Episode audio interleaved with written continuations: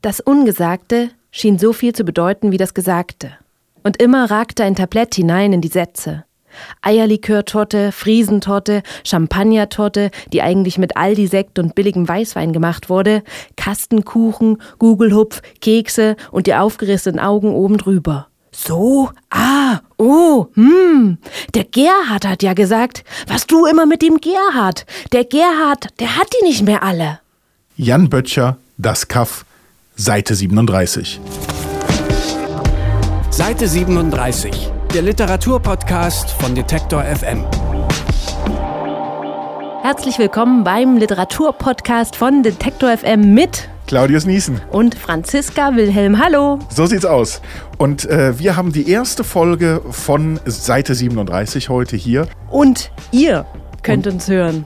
Ähm, nicht nur natürlich bei Detektor FM und in der Detektor FM App, sondern auch bei dieser, bei Spotify, wo noch? Auf Apple Podcast, man kann uns abonnieren. Es gibt die eigene Detektor FM App, ich glaube, du hast es schon gesagt. Und natürlich überall da, wo es Podcasts gibt. Und das geht ganz einfach. Mit jedem Telefon kann man das abonnieren. Und dann gibt es nicht nur die erste Folge, die sich heute mit dem Thema Titel, also Buchtitel beschäftigt, sondern da gibt es auch alle weiteren, die jetzt einmal im Monat folgen sollen. Einfach direkt aufs Handy zum Nachhören. Ganz schön entspannt im Zug, zu Hause oder wo auch immer. Genau, auf dem Weg zur Leipziger Buchmesse, auf dem Weg von der Leipziger Buchmesse, auf dem Weg zum Buchladen, auf dem Weg von der Bibliothek, egal wo immer, wir begleiten Sie mit schöner Literatur. Und heute vor allem äh, Literatur in Bezug auf das Thema Titel. Wie kommen Titel zustande? Was ist wichtig? Was äh, regt uns auf? Was begeistert uns an Titeln? Und wir haben einen jungen Mann losgeschickt, der sich um Titel ähm, bemühen und informieren sollte.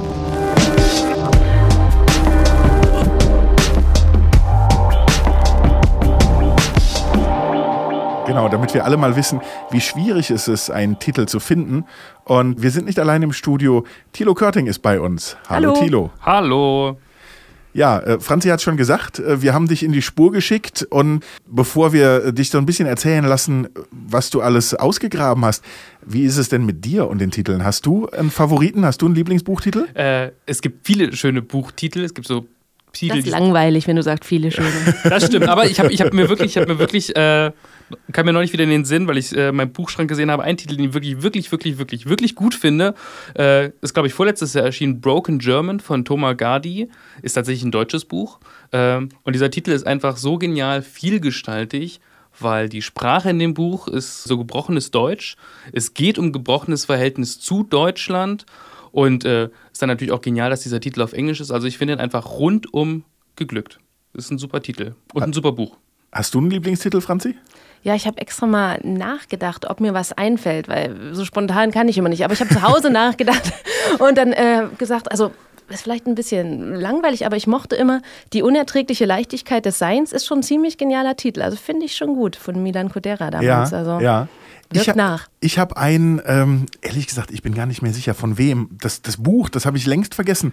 Aber den Titel, der ist kleben geblieben. Es ist so einsam im Sattel, seit das Pferd tot ist. Mensch, das sagt mir was. Von wem war der denn? Ich glaube Selim Özdoğan, aber ich bin nicht ganz sicher. Ich will jetzt auch nichts Falsches sagen, aber der Titel, äh, der war wirklich, wirklich gut. Ähm, Tilo, aber mit wem hast du gesprochen? Was hast du rausgefunden? Also ist es mit dem Titel so wie mit dem Cover, dass sich irgendwie Autoren und alle über, über sozusagen darüber in die Haare kriegen oder ist es eigentlich alles ganz einfach mit den Titeln? Äh, das hängt, glaube ich, immer davon ab, wen man fragt. Also ich habe natürlich einen Autoren getroffen, ähm, Matthias Senkel, der ist ja gerade äh, schon relativ hoch im Kurs, weil er nominiert ist für den Preis der Leipziger Buchmesse. Äh, mit dem habe ich auch noch ganz nebenbei über sein Buch gesprochen. Das ist ein sehr interessantes Buch, Dunkle Zahlen heißt das. Der Titel wird übrigens im Buch auch nochmal erklärt, also super, super Spoiler. Wahl. super, ist kein Spoiler, es ist äh, super Wahl für die, für die erste Folge, würde ich mal behaupten. Äh, ich habe natürlich mit Lektoren gesprochen, äh, die ja dann mit den Autoren über Titel auch hin und wieder diskutieren. Ich habe auch eine Literaturagentin gesprochen, die äh, da schon relativ lange mit, äh, mit drin hängt. Womit ich ein bisschen Probleme hatte tatsächlich, war jemanden aus dem Marketing zu kriegen, weil ich natürlich unbedingt wissen wollte, äh, gibt es da, so was du schon sagst, gibt es da große Diskussionen, dass die Leute aus dem Marketing sagen, Leute, der Titel verkauft sich nicht und äh, der Autor sagt, aber nur so macht das Buch wirklich Sinn. Das wollte mir keiner so richtig sagen. Ich weiß nicht, vielleicht liegt es daran, dass es nicht passiert, aber vielleicht wollten sie es Das würde mich wundern. Das würde mich wundern. Vielleicht wollten sie es aber auch einfach nicht zugeben. Ich weiß es nicht. Aber Wollen Ja. wir erstmal in deinen Beitrag reinhören und dann vielleicht selber nochmal über unsere Erfahrungen mit äh, wilden Marketingleuten reden oder so weiter? Sehr gerne. Gut. Seite 37, der Literaturpodcast auf Detektor FM, Folge 1 zum Thema Titel. Und wir hören jetzt Thilo Körting. Ein Titel gibt einem Werk ja auch eine Form und eine Gestalt. Der Titel. Er ist Anfang und Ende eines guten Buches. Er muss die Lesenden neugierig machen. Aber das ist nicht genug. Er soll ein Spiegel des Romans sein. Im besten Fall soll er dem Lesenden einen Hinweis auf die kommende Lektüre geben. Während des Lesens sollen sie den Inhalt immer wieder mit dem Titel abgleichen und sich am Ende die Frage stellen, passt der Titel zum Buch und welche Bedeutung kann er für ein Buch haben? Was ist das? dieses Element des Klammerns, dass der Text geklammert wird und dass er auch Lesevorschläge unterbreitet, wie so ein Schlüsselbund, nicht der eine Schlüssel, sondern wirklich ein Schlüsselbund und der Leser kann dann aus diesem Bund sich den eigenen Schlüssel sozusagen raussuchen So sieht es also der Autor Matthias Senkel. Das ist ein ziemlich hoher Anspruch, der nicht unbedingt eingehalten werden muss. Doch Titel machen immer einen großen Raum auf. Ich glaube schon, also, dass man, wenn man einen Titel gibt, ja auch mit einer bestimmten Lesergruppe spricht und das ist dann immer eine Traditionslinie sozusagen, in die man sich stellt, Sachen, auf die man zurückgreifen kann, Sachen, auf die man antwortet, wo man weiß, wenn ich das jetzt sage, wird beim Leser eben eine bestimmte Erwartung geweckt. Ein Titel, der diesen Anforderungen gerecht werden muss, kommt natürlich nicht über Nacht. Kein Autor schreibt einen Titel auf ein Blatt, dann den Text von Seite 1 bis zum Schluss und genauso steht es dann im Buchladen. Gut, vielleicht gibt es Ausnahmen, aber eigentlich ist selbst das unwahrscheinlich. Nein, da wird diskutiert, um jedes Wort gerungen und geändert. Das beginnt und endet mit dem Titel. Dafür gibt es grob gesagt drei Gründe.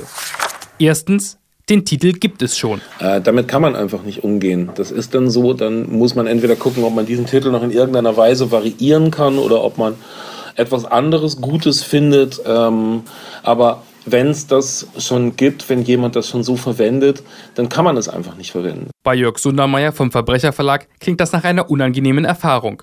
Das kommt natürlich nicht ständig vor, aber offensichtlich oft genug. Dann muss natürlich ein neuer Titel her, um Verwechslungen und rechtliche Probleme zu vermeiden. Zweitens, der Titel passt nicht mehr zum Buch. Also dass ein Titel vielleicht ein wenig zu reißerisch ist oder zu laut ist für ein Werk, das eben doch eine lyrische Qualität hat. Das erzählt die Literaturagentin Elisabeth Ruge. Drittens, der Titel passt nicht zum dazugehörigen Lesepublikum. Daniela Stübs, Lektorin bei Rowold. In der Literatur geht es ähm, natürlich immer darum, dass man eine Formulierung hat, die sehr einprägsam ist, sehr suggestiv, möglichst nicht verklausulierend ähm, und trotzdem eine, die das Buch abbildet. Denn es gibt kaum etwas Schlimmeres, wenn die Lesenden einen Liebesroman erwarten und auf einmal einen dekonstruktiven Roman über die Liebe bekommen. Damit der Titel also auch wirklich perfekt passt und keine Probleme bereitet, durchläuft er gleich mehrere Stufen. Meistens wird er dann am Ende in einer großen Runde noch einmal diskutiert. Versuchen wir doch mal, alle möglichen Stationen und Beteiligte durchzugehen. Die Autoren denken sich natürlich als erstes einen Titel aus, vor, während oder nach dem Schreiben. Matthias Senkel kann sich allerdings nicht erinnern, wann der Titel zu seinem jüngsten Roman Dunkle Zahlen aufgetaucht ist. Bei meinen Ordnern war der Titel von Anfang an da. Aber das heißt nicht, dass der Titel vor dem Text da war. Also das ist eher unwahrscheinlich. Das passiert, glaube ich, in dieser ersten Phase. Bei mir jetzt beim Recherchieren. Dazu sollte erwähnt werden, dass der Titel bei Senkel ein eigenes Erklärungskapitel im Buch erhält. Das setzt Senkel in der folgenden Diskussion schon in eine Machtposition. Aber nicht jeder Autor hat von Anfang an einen Titel, erzählt Agentin Elisabeth Ruge. Manche können tatsächlich nicht schreiben, ohne einen Titel vor Augen zu haben. Und manche jonglieren mit Titeln, haben während sie schreiben eine kleine Liste angelegt mit unterschiedlichen Möglichkeiten und fügen da immer eine neue Idee hinzu. Die Literaturagentur ist in dem Wert eines Buches optional, kann aber eine große Bereicherung sein. Hier werden Text und Titel das erste Mal durchgesprochen, um dem Verlag schon etwas Handfestes anbieten zu können. Das Lektorat übernimmt fast ähnliche Aufgaben wie die Agentur, nur dass es eben noch mehr an den Verlag gebunden ist und die Anregungen von dort aufnimmt. So klingt es bei der Lektorin Daniela Stübs im Rowold Verlag. Also der Lektor versucht natürlich in beide Richtungen zu vermitteln. Er versucht die Stimme des Vertriebs zu hören und deren Argumente ähm, zugunsten eines bestimmten Titels zu verstehen. Und wenn ähm, er die einleuchtend hält und auch den Vertrieb vor allen Dingen für dieses Buch für ganz maßgeblich hält, versucht er dem Autor diese Perspektive zu vermitteln. Vertrieb und Marketing stehen fast am Ende der Diskussion. Hier wird überlegt, wie kommt ein Titel beim Publikum, vielleicht auch bei der Presse an. Dazu noch einmal Daniela Stübs. Das Publikum ist ja schon durch das Imprint, in dem das Buch erscheint, so ein bisschen vorgeformt. Aber die, die genaue Zielgruppe ähm, versucht der Vertrieb sozusagen ähm, herbei zu halluzinieren. Und diese Perspektive bekommen wir dann durch die Kollegen dort vorgeführt. Vielleicht diskutiert auch ein Grafiker mit, denn die Covergestaltung hängt eng mit dem Titel zusammen. Ein wenig Marketing spielt auch immer eine Rolle, erzählt der Verleger Jörg Sundermeier. Es geht schon darum, kann man sich den Titel gut merken. Also sozusagen, wir schmecken den selber im Mund nach und sprechen den uns nochmal vor. Und wenn das funktioniert, dann ist es gut. Denn wie ein Titel klingt, ist immens wichtig, erzählt auch Martin Spieles, der Leiter der Presseabteilung im Fischer Verlag. Verlage können die Startbedingungen eines Buches gut beeinflussen. Wir können Anzeigen schalten, wir können Pressearbeit machen, wir können Vertriebsarbeit machen, wir können dafür sorgen, dass das Buch einen guten Start hat. Irgendwann ist die letzte Anzeige geschaltet und die letzte Rezension erschienen und die letzte Veranstaltung auf der Lesereise absolviert. Dann machen aber gute Bücher trotzdem noch ihren Weg, eigentlich ohne dass der Verlag noch eingreift. Und dann spielt das Buch die Hauptrolle. Der Text, aber natürlich auch der Titel und letztendlich die Kommunikation von Mensch zu Mensch. Insofern ist es auch bei der Titelgebung gut, ähm, darauf zu achten, dass auch der Titel reizvoll ist, so ist, dass es die Kommunikation ähm, über dieses Buch auch mittelfristig und langfristig erleichtert. Doch wie läuft die Diskussion? Das kann sehr unterschiedlich sein. Das fängt schon mit dem Anspruch des Titels an, so Daniela Stübs. Und dann ist es in der Literatur natürlich auch so, dass das vertriebliche Stärke da ähm, weniger relevant ist als zum Beispiel bei unterhaltenderen Titeln, wo Autoren natürlich auch in der Regel pragmatischer sind. Außerdem spielt das Alter und das Selbstverständnis eine Rolle.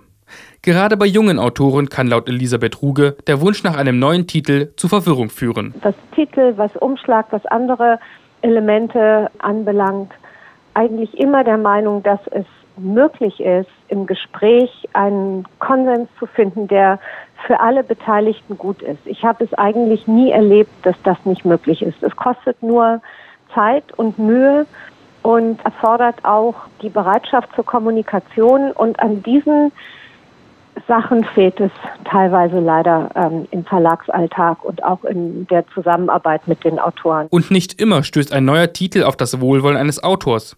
So Matthias Senkel. Was eine sehr unangenehme Sache ist, dass man den Text ja ein Stück weit dann in die Hand von Marketingmenschen gibt, die eher darüber nachdenken, wie sieht das Buch dann im Buchhandel aus, ist der Titel eben einprägsam, solche Fragen eben eher im, im Vordergrund stehen und da ist schon der eine oder andere ziemlich unglücklich auch gewesen, weil er ja danach, wenn das Buch draußen ist, auch wieder mit diesem Titel hausieren geht, mit, mit, mit einem Titel, den er vielleicht gar nicht so sehr mag. Deswegen ist eine gemeinschaftliche Diskussion besonders wichtig und die Verlage versichern auch, dass der Autor immer das letzte Wort hat. Das klingt nach einer aufreibenden Diskussion, aber immerhin soll der Titel eine große Rolle für den Erfolg eines Buches spielen. Doch wenn man im Buchladen fragt, klingt das kaum so. Danach suche ich aus und natürlich gucke ich auch, dass die Cover und auch die Titel schön sind. Also wenn es ganz komisch verschwurbelt ist, dass ich denke, das macht irgendwie keinen Sinn, dann ähm, nicht. Aber das Cover und der Titel schon, glaube ich, nachrangig. Also ich gucke eher erstmal nach dem Verlag und dann gucke ich, ob mir der Titel gefällt. Das erzählt Buchhändlerin Franka Schlodarek, die bei der Leipziger Buchkette Lehmanns am liebsten unbekannte Verlage präsentiert. Auch bei den Käufern scheint der Titel eine untergeordnete Rolle zu spielen. Na, ich gehe eigentlich mehr so auf Empfehlungen. Wenn ich höre, das ist gut, dann gucke ich es mir näher an.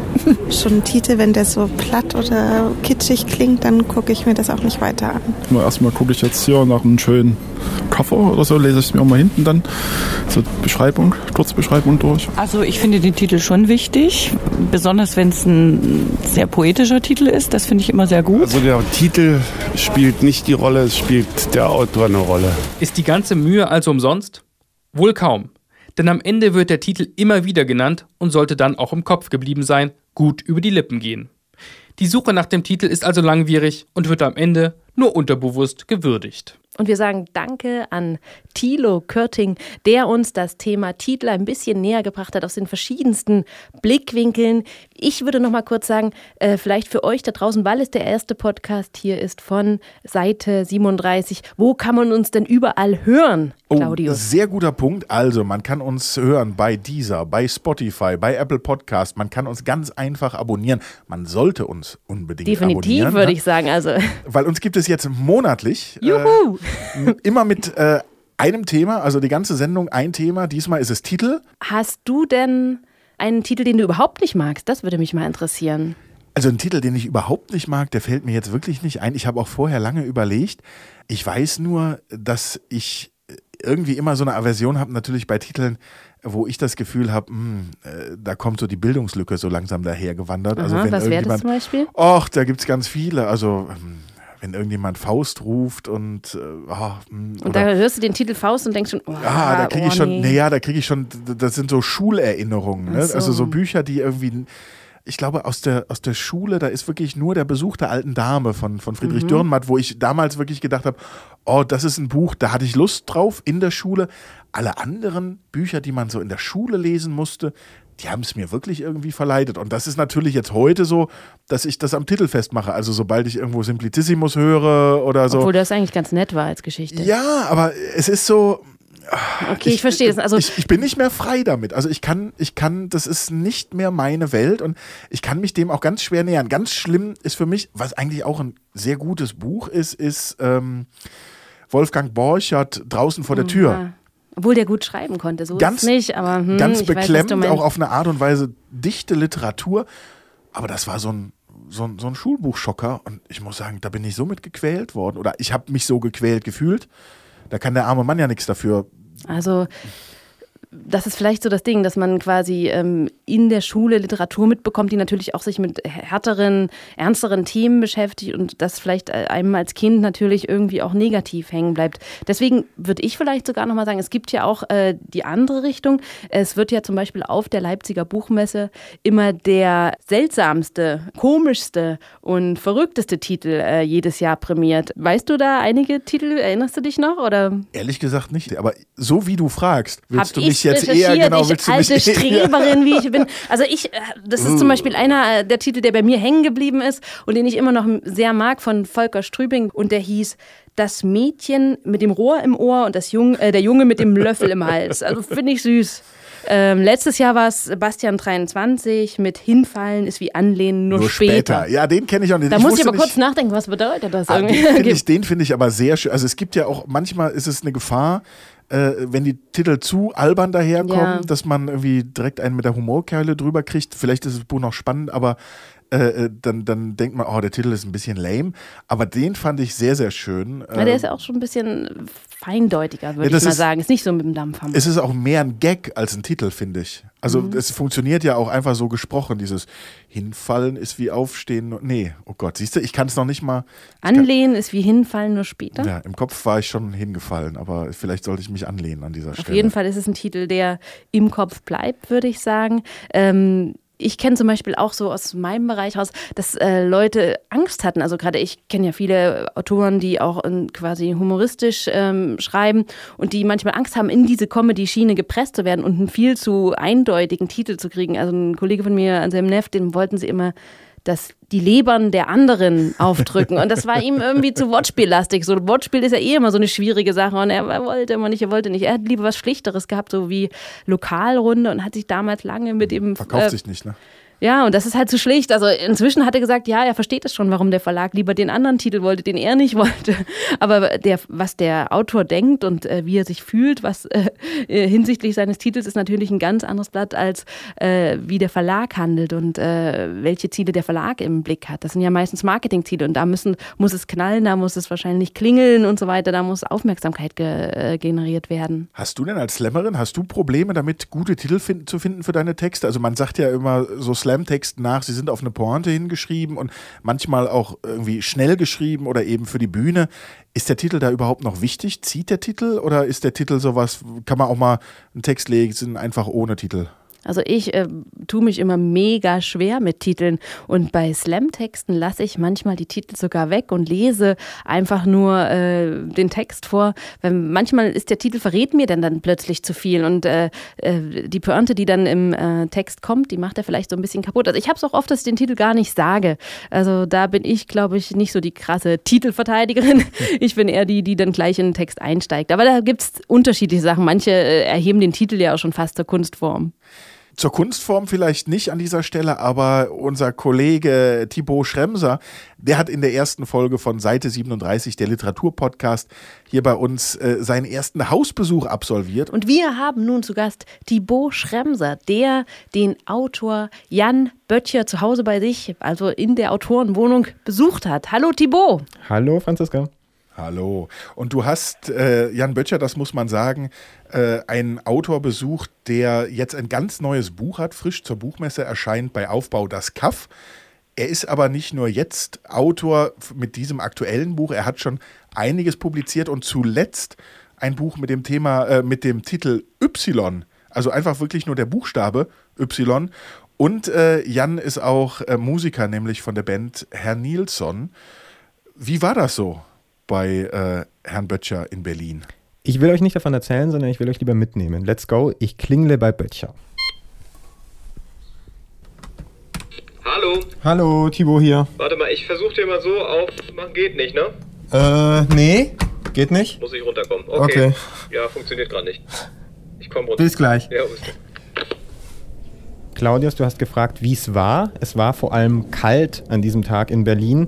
Jan Böttcher wohnt in einem Mehrfamilienhaus, einem modernen Haus eigentlich, aber blöderweise ist der Summer kaputt und er muss runterkommen, um mich an der Haustür abzuholen. Wir fahren zusammen hoch und gehen rein in seine Wohnung. Zieh die Schuhe gleich hier aus, ne? Ja, ich muss noch mal ein, zwei Ja. Klar. Ich lege einfach schon mal ab. In der Wohnung ist es viel wärmer und viel angenehmer. Jan huscht direkt rein, weiter und ich bleibe erstmal am Eingang stehen und ziehe meine Jacke aus. Jan ist an seinem Computer und ähm, tüftelt gerade an so einer Soundcloud-Seite. Er hat gerade ein Musikstück fertig gemacht zum neuen Roman, zum Kaff. Am 9. März erscheint das Kaff. Ich habe es geschafft auf eine Minute und 58 Sekunden. Das ist eigentlich noch zu lang. Ach so, das ist aber nur die Pause hinten dran. Sie hat mir gesagt, ich muss unter einer Minute bleiben, damit wir dann noch das Cover einblenden können. Ich muss ja noch einen Film draus machen. Jan Böttcher ist ja sozusagen Autor und Musiker und er macht ähm, zu jedem Roman auch gleichzeitig noch sowas wie ein Album oder, oder zumindest einen Sound dazu. Wie muss man sich das vorstellen? Naja, ich glaube, er macht nicht jedes Mal unbedingt ein Album, aber manchmal so kleinere Schnipsel, einzelne Songs. Und in dem Fall ist es nicht mal ein richtiger Song, sondern eigentlich nur so ein ganz, ganz kurzes Musikstück, wo so ganz, ganz viele Wörter aneinander geklatscht werden, ähm, um Lust zu machen, dieses Buch zu lesen. Es wird am Ende ein Video, deswegen sagt er auch, das Cover wird eingeblendet, ähm, um ja in euren Facebook-Timelines dann aufzutauchen und zu sagen, oh, Jan Böttcher hat einen neuen Roman. Ähm, so eine andere Form des Marketings. Und da ist natürlich super, wenn man einen Autor hat, der gleich Musik machen kann dazu.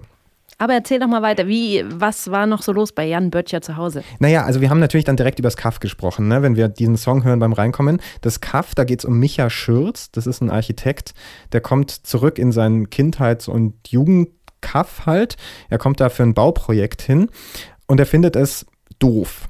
Naja, und dann eben nicht nur. Aber Jan hat erstmal einen Kaffee gemacht und äh, während ich da war, hat Jan eigentlich ständig Kaffee gemacht. Ich weiß gar nicht mehr, wie oft er eigentlich den Espresso-Kocher neu befüllt hat. Na, vorhin, als du kamst, habe ich schon einen Blick am Frühstückstisch hier ins Regal geworfen gegenüber und dachte so, wow, diese ganzen, diese großen Titel, ne, die einem gleich so ins Auge stechen, wo, wo die Leute so aufs Ganze gehen. Wo ist es denn jetzt? Äh, vorhin habe ich doch hier, hier ist Leben von David Wagner. Hier ist das Leben von Georges Perec. Dann gibt es natürlich Sterben auch dazu von Knausgott. So, einmal jetzt noch Milch und dann sind wir soweit. Naja, wir haben uns dann mit unseren Kaffeetassen an einen langen, dunklen Holztisch, den Esstisch gesetzt, vor ein eben noch längeres Bücherregal, das vor allem hoch ist, bis zu der überhohen Decke in dieser Wohnung. Und da stehen dann eben diese großen Titel mit den kurzen Namen drin, mit diesen Einwortnamen. aber es gibt eine Lücke, einen Autor, der da nicht drin vorkommt. Und mit dem Autor hätte ich eigentlich auf jeden Fall gerechnet im Bücherregal Böttcher. Aber warum dürfen deine Bücher hier nicht stehen? Ich hätte gedacht, das ist quasi in der Schriftstellerwohnung äh, für die Familie auch der Stolz irgendwie. Ja, der, die, die, da können, müssen wir ins Kinderzimmer gehen. Die sind alle ausgewandert zu meinem Sohn, weil mein Sohn sie sich alle hinstellt. hat gesagt, ich soll ihm auch mal abends aus den Büchern vorlesen, aber das lasse ich noch erst sechs jetzt. Ne? Aber das ist schön, oder? Bestimmtes Bücherregal. Das sind Kinderbücher, nehme ich an, und daneben. Und daneben meine, ja. Ja, genau. ist wichtig. Ich habe auch schon gesagt, vielleicht sollte ich mal so ein Plakat dann abends anbringen. Es gibt so eins im Verlag, Jan Böttcher liest, irgendwie, was sie so auf äh, Touren mitgeben, dass ich das immer abends, wenn ich ihm vorlese, könnte ich das mal aufhängen. Warte mal, müssen wir mal gucken, ob ich da ran muss. Hallo, Jan Böttcher. Hallo, grüß dich. Oh, wir müssen das, glaube ich, vertagen. Ich bin mitten in einem Interview gerade hier. Kannst du? Gut, super. Tschüss, tschüss.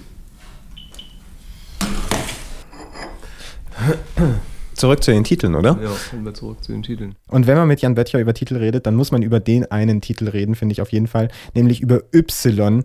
Das ist ja nicht mal so ein nüchterner, prägnanter, einprägsamer Ein-Wort-Titel, sondern das ist nur ein Ein-Buchstaben-Titel. Und das ist ein Buch, in dem es um den Kosovo-Krieg geht, um Liebe, um Abstammung, um zwei Dinge, die eins werden. Ich habe bei Y das Grafische gesehen und dachte, zwei Dinge fließen zu einem zusammen. Das ist im Buch mehrfach der Fall.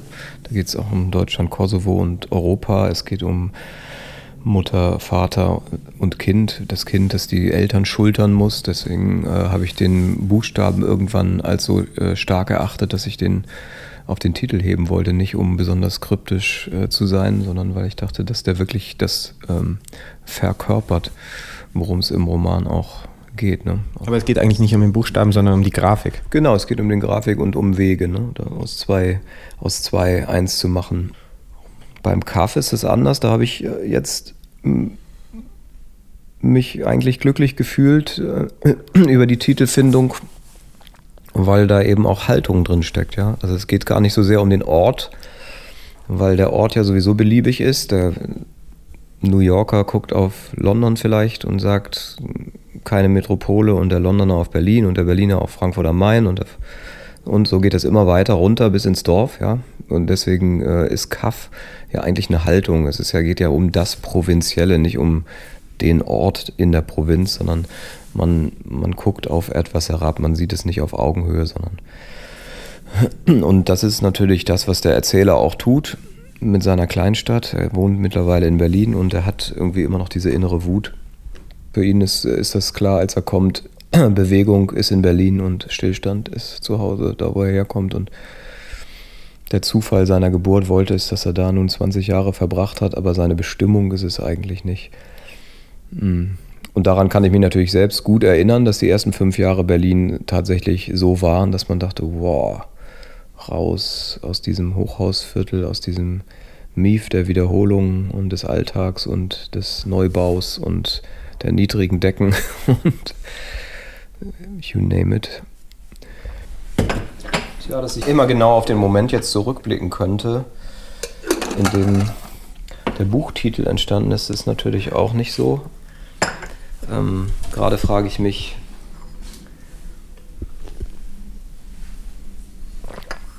wie diese Prozesse eigentlich ablaufen. Hier liegt gerade das Lied vom Tun und Lassen. Das ist mein viertes Buch. Ich mag den Titel eigentlich immer noch sehr gerne, weil es natürlich um Musik geht im Roman. Es geht um Schule, Musik und Internet. Das sind vielleicht die drei großen Säulen des Romans. Ein Mädchen ist vom Dach gesprungen und der Musiklehrer, der jetzt so um die 60 ist, muss das Schuljahr noch mit diesem Jahrgang zu Ende bringen.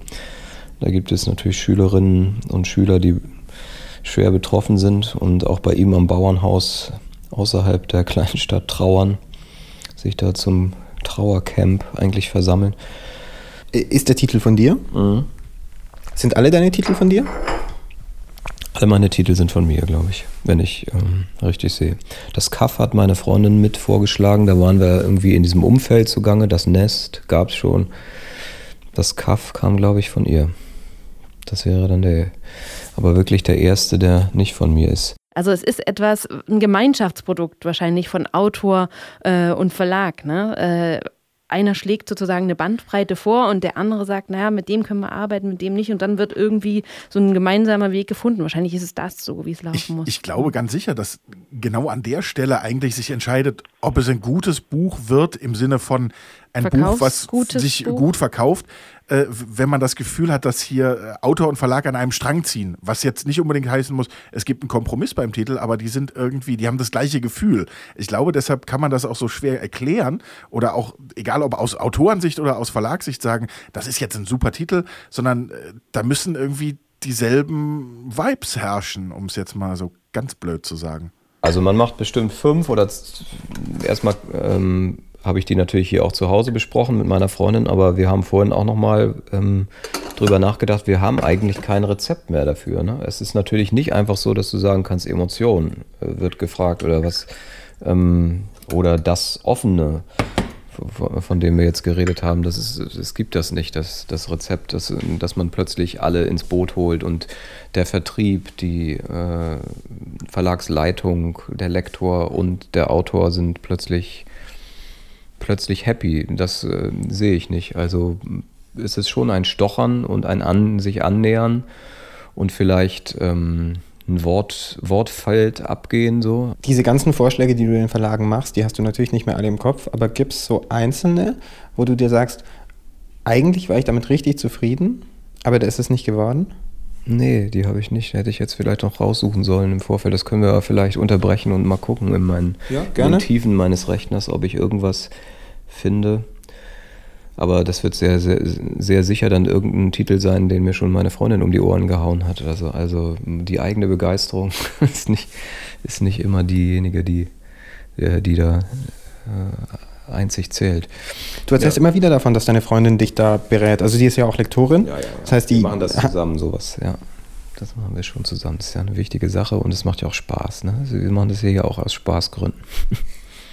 Das ist, ne, das ist ja, ein bisschen ist es ja auch das Sahnehäubchen am Ende einer langen, eines langen Weges, einer langen Arbeit, dass man, wenn man dann auch diesen äh, Klappentext und diese ganzen Paratexte noch hinter sich gebracht hat und darüber nachgedacht hat, muss da jetzt ein Motto stehen oder ist es eigentlich auch schon wieder zu hochtrabend und wem widmet man das Ganze, dann ähm, ist, ist doch der Titel irgendwie in all diesen Dingen das Schönste, ne, worüber man nachdenken kann. Also ich, ich quäle mich da nicht, sondern es, es kann lang dauern, aber ähm, das ist mir schon natürlich, ähm, das ist schon ein Glück, ne, weil es dann auf das Ende zugeht und weil das da auch dann draufstehen wird. Wollen wir mal gucken, ob wir hier überhaupt, jetzt ist erstmal die Maus platt. Was ist denn hier los? Wir sind ins Arbeitszimmer gewechselt, das Kabuff, wie Jan Böttcher es nennt. Es ist eigentlich mitten im Wohnzimmer, zumindest wenn die zwei großen Flügeltüren offen stehen. Er kann es zumachen, wenn er da in Ruhe arbeiten muss. Aber im Moment ist es wie so ein riesiger Raum und wir sitzen jetzt an seinem Schreibtisch. Jan klopft auf seiner Maus rum, nimmt die Batterie mal rein, mal wieder raus und dann geht sie auch irgendwann wieder. Und nach ein bisschen Suchen in seinen Ordnern findet er eine Datei mit Titelvorschlägen für das Kaff. Stadt aus Träumen, Söhne und Träume. Die Passage ist natürlich Passagenwerk, das wäre natürlich auch ein bisschen anmaßend gewesen. Frieden und Söhne, das klingt nach einer Firma. Pampa und Grandezza. Pampa und Grandezza. Muss ich jetzt auch von heute aus sagen, nee. Pampa.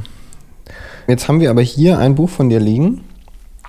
Dafür muss ich die Kaffeetasse abstellen. Jetzt haben wir ein Buch hier von dir liegen. Das wollen wir nicht, vielleicht nicht besprechen, weil das ja das Y ist, ne? ja, genau. Aber das finde ich ja spannend, ne? Die Taschenbuchausgabe die Taschenbuch heißt anders. Ja. Die heißt, am Anfang war der Krieg zu Ende. Warum ja. heißt die anders? Ja, ich hätte die nicht geändert natürlich, weil warum sollte ein Autor nicht zu dem Titel, den er selber gemacht hat, stehen? Ich habe ja ähm, Y selber geschaffen als einen grafischen Titel wie ich äh, vorhin sagte. Und ähm, der Verlag ist aber an mich herangetreten. Das hat, glaube ich, mit äh, Suchmaschinen tats äh, tatsächlich zu tun, dass Y äh, untergeht im, im Internet heute. Und dass man es schwierig, äh, schwer findet, dass man tatsächlich, wenn man es nur eingibt, Böttcher Y, dass das noch nicht mal reicht oder so. Ähm, ich kenne mich nicht äh, gut aus mit den, mit den Algorithmen und wie da geschaltet ist. Aber man kann sich natürlich vorstellen, dass das Y, die Generation Y, das Chromosom, dass das äh, natürlich äh, ein Buchstabe ist, der eine Menge mit sich rumträgt. Ähm, und da ist natürlich ist dann die Offenheit, die der Buchstabe wieder hat, ein Nachteil gewesen, ne? kann man sagen. Ähm, denn der führt dann dazu, dass wir plötzlich an einem Punkt sind, wo aus lauter Offenheit ähm, kein Zugriff mehr äh, entsteht. Und da hat sich der Verlag also entschieden jetzt oder hat gesagt, setz dich mal hin und vielleicht fällt dir was anderes ein. Und ihm ist was anderes eingefallen, nämlich der Titel Am Anfang war der Krieg zu Ende, der auch zu diesem Buch passt. Nicht nur Y passt zu diesem Buch. Und zu diesem Titel der Taschenbuchausgabe, da steht er eben auch dazu, der Jan Böttcher. Welcher gefällt dir besser? Welcher der beiden Titel? Y, ohne zu zögern. Und warum? Weil du der grafische Typ bist. Nee, weil Titel mich noch neugieriger macht. Ich finde, am Anfang war der Krieg zu Ende ist auch gut, weil es ähm, so ein äh, Moment, ah ja, jetzt habe ich es verstanden, äh, aber warte mal, was bedeutet das eigentlich? Aber Y, da habe ich gar, kein, gar keine Möglichkeit zu verstehen, was es ist. Und deswegen packt er mich noch mehr. Und ich finde es mutig, einfach nur einen Buchstaben auf ein Romancover zu schreiben und zu hoffen, dass es irgendwer kauft. Aber dann kam die Suchmaschine, die böse. Aber ich kann es schon verstehen. Ein Buch muss ja auch auffindbar sein. Und wenn, wenn das schwierig ist, dann kann ich schon einsehen, dass man da überlegen muss, wie man das vielleicht lösen kann. Witzigerweise würde ich behaupten, dass Y im Bücherregal auffindbarer ist, genau durch diesen Titel Y analog, wenn der Buchhändler darüber redet oder allein schon, wenn du darüber stolperst, wenn, wenn er irgendwo auf so einem Grabbeltisch liegt, äh, einfach offen und du sagst, oh, komisch. Es, es gab doch auch mal diesen Titel, ich glaube, ich weiß gar nicht mehr, ob das 1980 war oder 1998, also so ein Preistitel von, von einem dieser 1984 Franzosen. 1984 von George nee. Orwell? ich weiß nicht. Das gab es auch. Nee, das war so ein, ähm, ich weiß nicht mehr welcher Franzose, also es äh, war nicht Wellbeck, aber es war auch so ein, so, so ein bisschen erste, so, ein, genau, so, so, ein, äh, so, so ein angehaucht, so ein bisschen wie ein Skandal. Und das war einfach nur das Preisschild als Name. Also das war ja auch, also diese Spielerei mit Titeln oder außergewöhnlichen Titeln, das gibt es ja immer wieder. Aber sehr, sehr selten, selten. würde ich jetzt mal sagen. Und ne? ich glaube wirklich, dass ein, ein großes Problem ist eben, ähm, wie es auch manchmal ja selbst so bei der Sortierung von Büchern ist, ist es nun ein Roman oder ist es ein Sachbuch, ist es ein erzählendes Sachbuch, wie man heute sagt, ein Memoir. Da hat mir neulich auch ein Buchhändler erzählt, das ist ganz schwierig mit Memoir in Deutschland, äh, weil dafür gibt es keine Kategorisierung und dann fallen die Bücher durchs Raster und dann werden sie automatisch schlechter verkauft. Und ich will jetzt nicht der sein, der hier die ganze Zeit immer das Lied von, von dem Verkaufen singt, aber ähm, ich meine, am Ende muss auch ein Autor oder will ein Autor vielleicht auch von seinem Schreiben leben können, wenn er nicht auch noch singen kann, so wie äh, Jan Böttcher. Oder Thibaut? Ja, äh, lass uns mal ein anderes Lied singen, Claudius, weil ich muss meinen Zug erwischen. Ähm, und ich äh, kann nicht aus der Wohnung von Jan Böttcher rausgehen, ohne ihn zu bitten, für mich einen Song zu spielen. Ein Lied, das auch ein Romantitel ist, das Lied vom Tun und Lassen. Das ist der Roman, von dem wir vorhin gehört haben mit den trauernden Schülerinnen. Und die schreiben eben in ihrer Trauer auch Songtexte. Und da habe ich mir den Scherz dann erlaubt, dass ich selber als Autor meine eigenen Texte, die aber da von den Jugendlichen sind, auch vertone. Und die habe ich dann auf die Homepage gestellt. Dieses, da einer davon. Und der Schlussteil geht so. Das Lied vom Vergessen, vom Trinken und Essen, vom mutigen Soldaten, vom Winken und Warten das Lied vom Wandern, vom zerschossenen Andern, von blühenden Rosen, dem ewigen Matrosen, das Lied von Stolz und Trauer, von Flower Power, zum Singen und Scherzen, zum Schein unserer Kerzen, das Lied vom armen Volke und das von der Wolke vom Klicken und Klagen, den besseren Tagen, das Lied von der Liebe und das von Jens Friebe, das Lied vom Morgenrot, vom Sonderangebot, von der Freibeuterei, vom März und vom Mai, von der Eiche, der Linde, vom Blatt im das Lied vom Tun und Lassen, vom Kriegen und Verpassen, das Lied von unseren Jahren, vom Herunterfahren. Danke Jan Böttcher, danke Jan für Kaffee, Kaff und Gastfreundschaft. Und vom Neustart.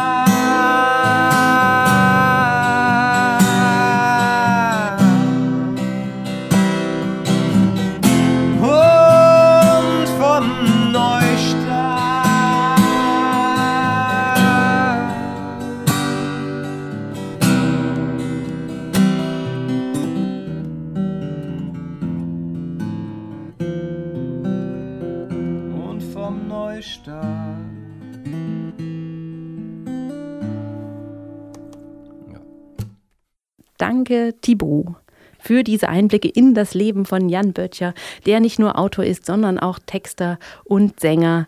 Und sein neues Buch, Das Kaff, erscheint jetzt gerade im Buchhandel. Also holt es euch. Seite 37, der Literaturpodcast von Detektor FM. Wir haben jetzt hier bei Seite 37, dem Literaturpodcast auf Detektor FM, lange genug über Bücher und Buchtitel gesprochen mit Buchmenschen. Äh, Und wir reden jetzt mit Manfred Gotter und der ist, naja, darf ich das sagen, Herr Gotter, Sie sind kein Buchmensch. Nein, ich habe zwar eins geschrieben schon, aber nicht im klassischen Sinne. Mit was beschäftigen Sie sich hauptberuflich? Denn es geht ja auch um Wörter, um Namen und so weiter. Ja, ich habe mich also vor über 30 Jahren auf Namensgebung spezialisiert, war damals der Erste in Deutschland, der das wirklich vorangetrieben hat. Ja, und jetzt äh, bin ich so langsam am Rentenalter und schließe es dann irgendwann ab. In der Rückschau können Sie denn sagen, was ist ein guter Produktname? Was macht einen guten Produktnamen aus? Also ein sehr guter Produktname macht sie erstmal macht erstmal neugierig. Er ist so weit wie möglich einzigartig, er ist international einsetzbar und er sollte eingetragen sein, weil wir leben in einer Welt äh, der Diebe und insofern brauchen sie irgendwo eine rechtliche Situation, damit sie sich verteidigen oder angreifen können. Und was ist zum Beispiel, wenn wir sind ja ein Literaturpodcast, was ist jetzt zum Beispiel der Unterschied, wenn man einen Buchtitel festlegt oder wenn man sich einen Namen für eine Marke oder ein Produkt ausdenkt? Was ist da so der größte Unterschied? Was würden Sie sagen? Sie sind ja auch Buchautor, haben sozusagen ein bisschen Einblick in beide Bereiche. Ja, also der größte Unterschied ist natürlich, dass Sie bei Buchtiteln auch beschreibende Begriffe verwenden können. Das ist der Unterschied zu Produkten. Also wenn Sie heute ein Produkt Katzenschmaus nennen, dann wird es nicht eingetragen als Marke, weil das beschreibend ist. Und das darf dann halt im Prinzip jeder benutzen. Während wenn Sie Buchtitel erfinden und nirgendwo äh, auf authentische äh, Titel treffen, dann haben Sie viel bessere Chancen und dann können Sie das ja grundsätzlich auch tun. Nun gibt es ja aber auch äh, Buchtitel, die geschützt werden. Ja. Ist es so, dass das oder gibt es das, dass Leute äh, wie Titel auf Vorrat schützen und erstmal gucken, äh, raushauen, raushauen, um sich Sachen zu sichern, ohne jetzt Ja. das inhaltlich zu hinterlegen? Ja, das gibt es in beiden Bereichen, also für, für Produktnamen auch. Nur hier gilt die Regel, Sie müssen es in den ersten fünf Jahren benutzen, damit Sie das Recht weiterhin behalten. Ansonsten verfällt das Recht. Und äh, wie ist es so, wenn Sie äh, Produktnamen kreieren? Äh, wie setzen Sie sich daran? Wie fangen Sie an, gerade wenn das so artifizielle Namen sind, also Ja. Namen, die Kunstwörter sind? Wie fängt man da an? Also das Wichtigste ist eigentlich zuhören, um äh, zu gucken, wie reagiert ein Kunde, wie spricht ein Kunde, wie drückt er sich aus, bis hin, wie läuft er und äh, äh, was, was strahlt er eigentlich aus, weil, weil er kann ja nicht genau sagen eigentlich, was er will, er kann es ja nur ungefähr beschreiben. Und das ist eben der Punkt, äh, der sehr wichtig ist. Man muss versuchen, sich in diesen äh, Kunden hineinzuversetzen und versuchen rauszuhören, was will er eigentlich.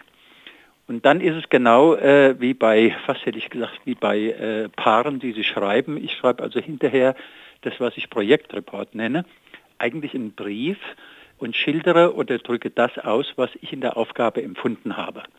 So, und Sie kennen das, wenn man Briefe zueinander schreibt. Irgendwo hat man das Gefühl, der hat mich verstanden oder irgendwo hat man auch das Gefühl, das hat er irgendwo nicht ganz auf die Reihe bekommen, sodass man nochmal reden muss.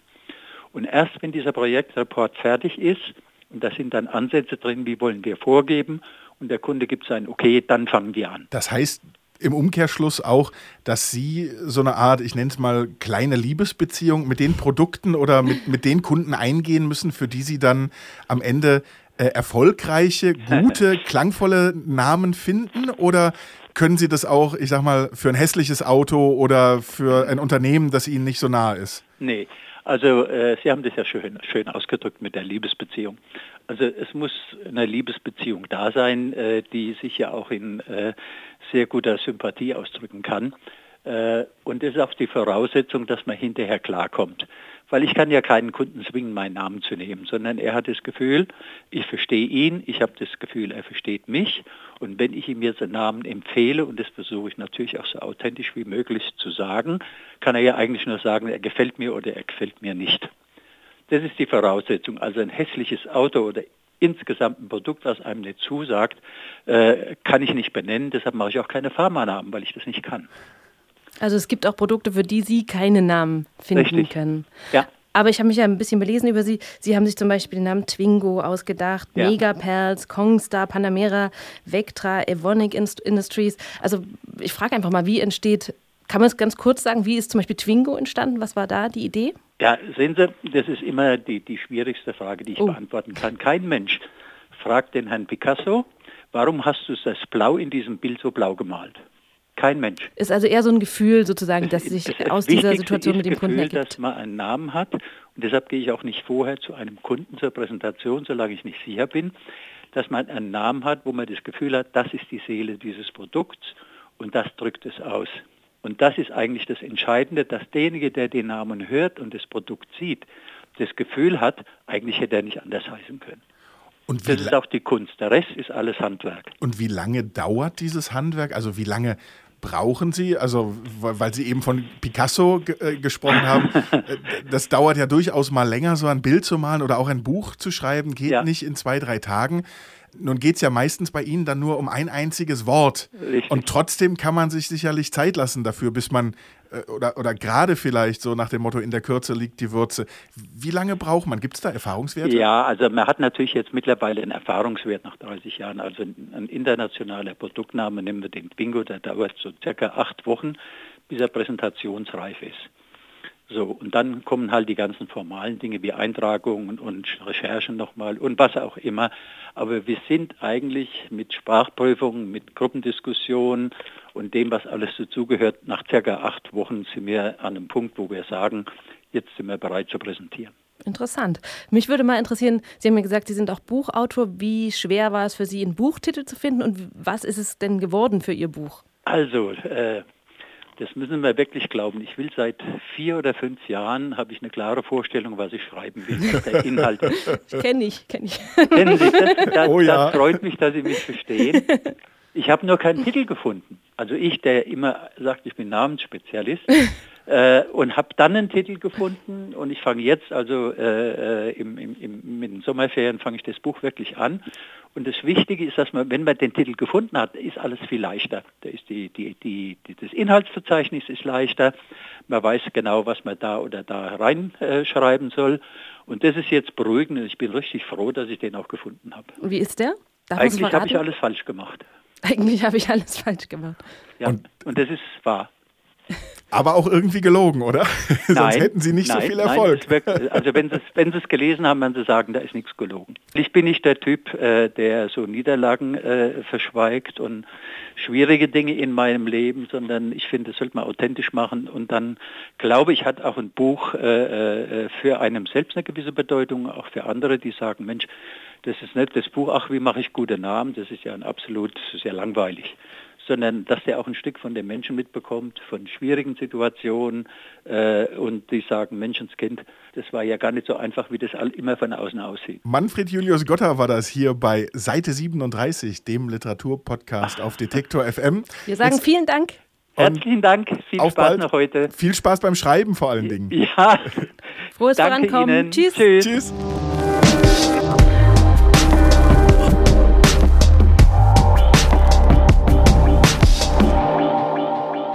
Gedacht, zusammen mit äh, Thilo Körting, dass es bei all dieser Bildungshuberei, die so in den ganzen Feuilletons herumwabert und bei auch diesen ganzen Versuchen, wir wollen ja alle irgendwie eigentlich ein bisschen schlauer dastehen, als wir sind. Wir reden so über die Bildungslücken hinweg, die wir haben und versuchen uns so durch die Welt zu lavieren. Und wir haben gesagt, bei Seite 37 ist mal Zeit, darüber nachzudenken und auch darüber zu sprechen, was sind denn so unsere kleinen Bildungslücken? Wo wissen wir eigentlich nicht weiter? Wo haben wir auch irgendwas, was alle sagen, oh, das hättest du eigentlich unbedingt lesen müssen oder darüber muss man Bescheid wissen oder das überhaupt, ne? Dieses klassische hättest du, Kanon, wie auch immer, wo wir sagen, nee, Moment, wissen wir nicht, können wir nicht, weiß auch nicht. Und da gibt uns Thilo dieses Mal irgendwie Hand aufs Herz einen deutlichen Einblick in Er seine lässt die. Hosen runter, Ja, sag's einmal, so. er lässt die Hosen runter, er sagt, was Journalisten denken. Ähm, wir sind gespannt. Thilo Körting mit dem Hä des Monats. Hallo, ich bin Thilo Körting und ich bin besonders gut darin, so zu tun, als wäre ich belesen. Doch oft habe ich das Gefühl, etwas ganz Wichtiges nicht mitzubekommen, das eine relevante Buch nicht gelesen zu haben oder den zentralen literarischen Fakt nicht zu kennen. Das beginnt manchmal schon beim Titel. Als Kritiker lese ich, worüber ich schreibe. Aber meistens bleibt es bei aktueller Literatur. Und über Klassiker will in der Regel niemand mehr etwas lesen, weil eben jeder den Kanon kennen sollte. Nur bei mir gibt es da dunkle Flecken. Oft liefern glücklicherweise bereits die Titel die wichtigsten Anhaltspunkte. Bei den Buddenbrooks geht es um eine Familie namens Buddenbrooks. Das reicht mir schon, um zu sagen, dass ich halt nicht so auf Familienromane stehe. Bei Moby Dick geht es eben um einen Wal namens Moby Dick. Bestimmt alles eine Metapher auf das Leben. Auch Leben und Ansichten von Tristram Shandy Gentleman ist eindeutig. Dazu ein paar Seiten am Anfang gelesen, schon reicht mein Halbwissen, um sagen zu können, dass das ziemlich eigensinnig ist. Aber Achtung, bei Ulysses gibt es keinen Ulysses. So viel habe ich rauslesen können. Doch bei J.D. Salinger drohe ich mich regelmäßig zu entlarven. Denn ich habe Fänger im Roggen nie gelesen. Dafür schäme ich mich auch ein bisschen. Wer hat schon die Ilias wirklich gelesen, aber Fänger im Roggen kennt wirklich jeder. Und ich, ich habe nicht einmal eine Ahnung, was mir der Titel sagen soll. Es geht um einen Teenager, der gerade der Schule verwiesen wurde und durch die Straßen irrt. Aber was hat das mit Roggen zu tun? dann muss ich mir das halt erklären lassen. Also, der Titel bezieht sich scheinbar auf einen Kinderreim. Gin a body, meet a body, coming through the rye. Also, wenn jemand jemanden trifft, der durch den Roggen geht. Da ist also der Roggen. Aber der Fänger kommt erst jetzt. Der Ich-Erzähler hat sich den Reim falsch gemerkt und wundert sich, warum er es nicht versteht. Gin a body, catch a body, coming through the rye. Das spielt dann wohl auf das Thema des Romans an, aber um das zu verstehen, muss ich den wohl mal lesen. Bis dahin wissend lächeln und schnell das Thema wechseln. Vielen Dank, Tilo Körting mit dem Hä des Monats. Ich würde dich mal fragen, Claudius, gibt es denn ein Buch, wo man immer sagt, ja, na klar, das haben alle gelesen, was du aber nicht gelesen hast? Also ich würde ähm, sagen, also Ulysses habe ich vielleicht. Okay, habe ich auch nicht gelesen. Zur Hälfte ge Komm, also, wir betteln. Ich gebe dir eins rüber und wir gucken. Also, du hast gesagt Ulysses.